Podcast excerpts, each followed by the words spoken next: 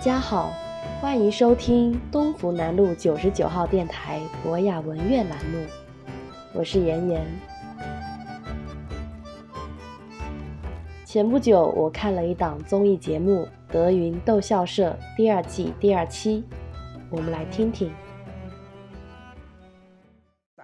每一个人在每一个阶段都处于十字路口的状态，都有一个呃岔路口可能要走歪了啊！希望大家能够把自己目前的这个闯出来的这点名头啊，能够保持住，能够呃把握住、掌握好，在前进的路上不要走弯路，嗯，好吗？嗯。名头易争不易持，听到这里。我忽然想到之前看到的一本书，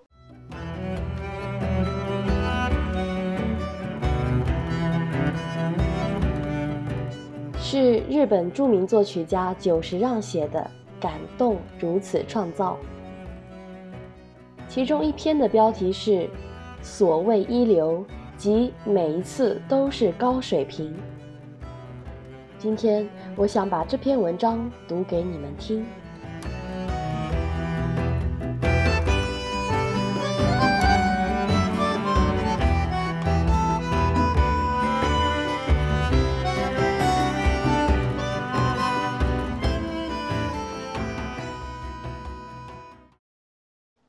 所谓一流，即每一次都是高水平。久石让。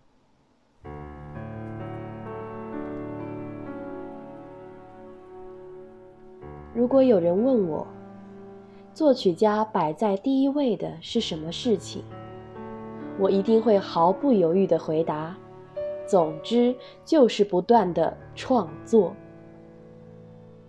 现在我所从事的音乐创作属于娱乐范畴。就音乐类型而言，归类于流行音乐中。这么说来，我创作的目的是为了赚钱或写出畅销的曲子吗？我无法完全否认。但如果只是用是否畅销来衡量创作的价值，这样的志向。就显得有点可悲。我打从心底想要创作出完成度更高的好音乐，完成的作品若能令人感受到喜悦，对我来说再高兴不过了。如果我的目标只是想专心创作自己想要的东西，我应该就不会视作曲为职业。而是到学校当个音乐老师，花个一两年写出一首交响曲吧。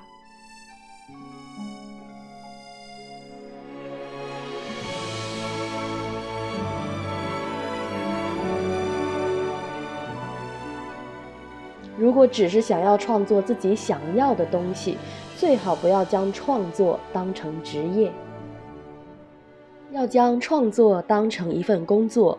不能只是做出一两个好作品。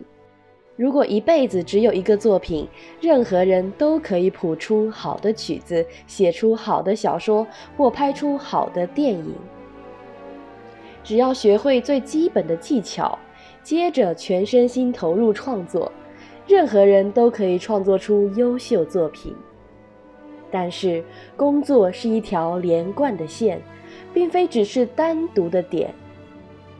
集中精神思考创作作品的这份工作，是否能够接连不断、持之以恒地去完成？如果办得到的话，就能自称为作曲家、小说家或电影导演，并且以此为生。所谓出色的专业人士，指的就是能持续不断地表现自己专业能力的人。进一步而言，身为一名专业人士，决定一流或二流的差别，也与能否持续这股力量有关。例如，假设有一个公认二流的交响乐团，找来一位非常有才能的指挥，他凝聚全体成员的情绪，带领大家不断拼命练习，打败了第一流的交响乐团。只要将力量集中于一点，就能发挥超乎预期的巨大力量，完成一场大获好评的绝佳演奏。尽管如此，并不表示这个交响乐团从此脱离二流的行列，成为一流乐团。问题在于，是否能随时发挥出这样的能力。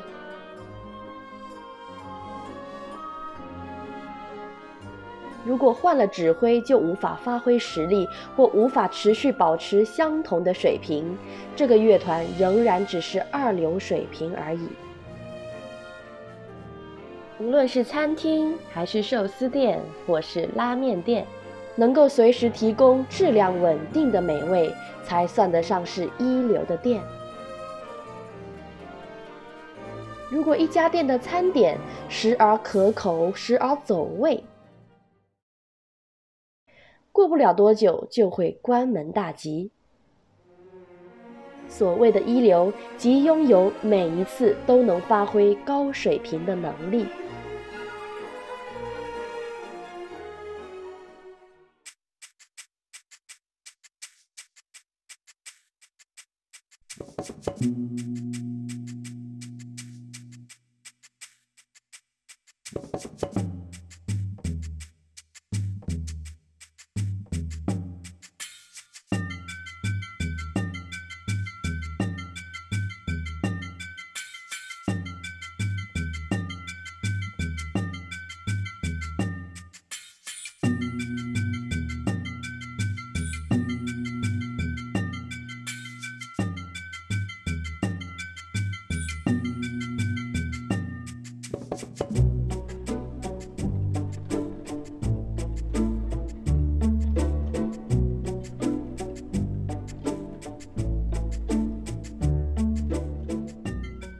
作曲家的基本课题就是写出好的乐曲。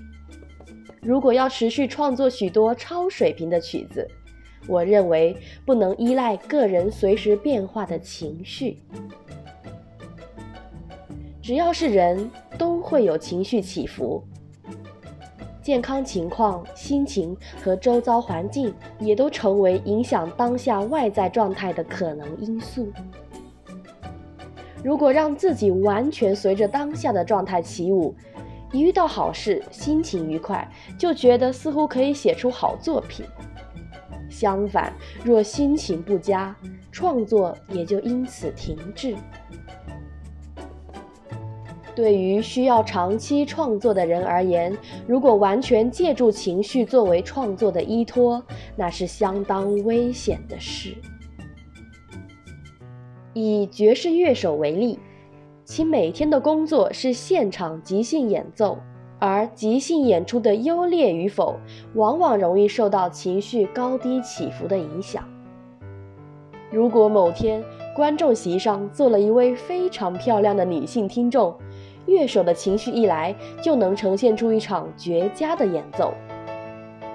但是隔天是否还能有相同的表现呢？如果依赖情绪的话，无法让演奏者每次都维持着表演所需的适度张力。而且一年要演出一百首、两百首，甚至是更多首的现场演奏。若经年累月过着这种生活，将逐渐无法感受演奏本身的刺激。此时，乐手会想借助外在的力量刺激自己的情绪。最快速的方法就是借助毒品，因此曾经有不少爵士乐手不自觉地沾染上毒品。当然，并非所有爵士乐手都是如此，这只是极端的例子。不过，若在音乐上的创作标准过度依赖情绪，就得冒这样的风险。情绪并非感情的主轴，这点千万不能搞错。我深切的了解，若要确实且持续不断的创作大量的曲子，就不能任由自己受情绪影响。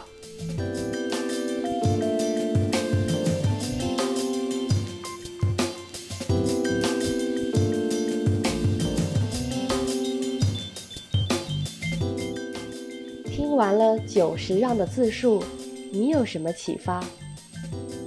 如果你想要提高自己的心理韧性，推荐你在本期节目播放完以后，点击第一百五十三期，听听李宇君老师主播的奥运冠军们的情绪控制。我们下期再见。